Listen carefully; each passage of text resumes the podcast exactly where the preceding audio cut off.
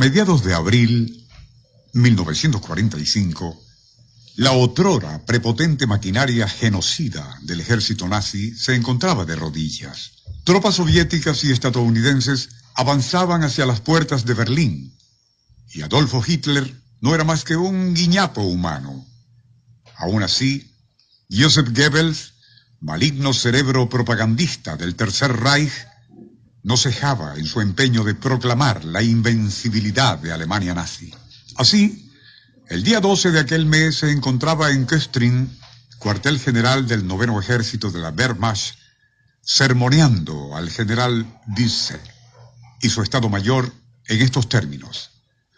Los eventos de la guerra no son adversos actualmente, tal como ocurría durante el invierno de 1761, en la Guerra de los Siete Años, cuando Federico el Grande y su propia oficialidad ya vislumbraban la derrota ante Rusia. Por eso, y sumido en la depresión, aquel gran mandatario se dio un plazo. Si para el 15 de febrero 1762 no ocurría algún cambio favorable a sus ejércitos, se quitaría la vida. Poco imaginaba Federico el Grande, prosiguió Goebbels con voz trémula, que justamente el día 12 fallecería la zarina de todas las Rusias. Se produjo entonces el histórico milagro de Brandenburg, que haría cambiar el balance del conflicto a favor de Alemania.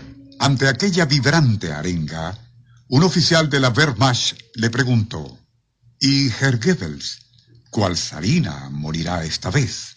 A eso Goebbels respondió enérgico, no sé cuál zarina morirá, pero astrólogos, a quienes pedí hicieran un horóscopo del Führer, afirman que los astros señalan cómo a mediados de abril 1945 ocurrirá algo trascendental y poco después, en agosto, tendremos paz.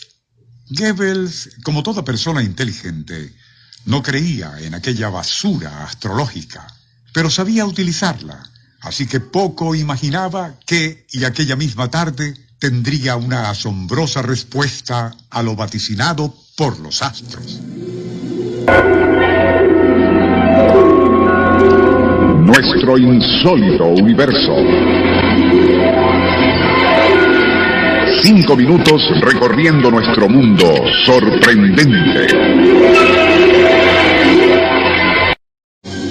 De regreso a Berlín, después de su visita a Köstrin, aún no se había detenido su auto frente al Ministerio de Propaganda cuando un oficial corrió hacia él con una electrizante noticia.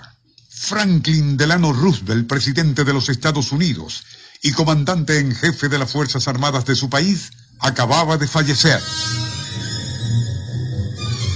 Atónito, Goebbels escuchó la noticia y de inmediato pensó, claro, la muerte de ese detestable Julio en la Casa Blanca equivalía al fallecimiento de la zarina rusa en la Guerra de los Siete Años. No eran los astros, desde luego, sino una notable coincidencia, pero de inmediato ordenó le comunicaran con Hitler. Mein Führer, lo felicito. Los astros han hablado y Roosevelt murió hoy. Además, la fecha es viernes 13 de abril. Viernes 13, mein. Todo indica que las fortunas de la guerra nos favorecerán, pues estrellas y planetas están con nosotros.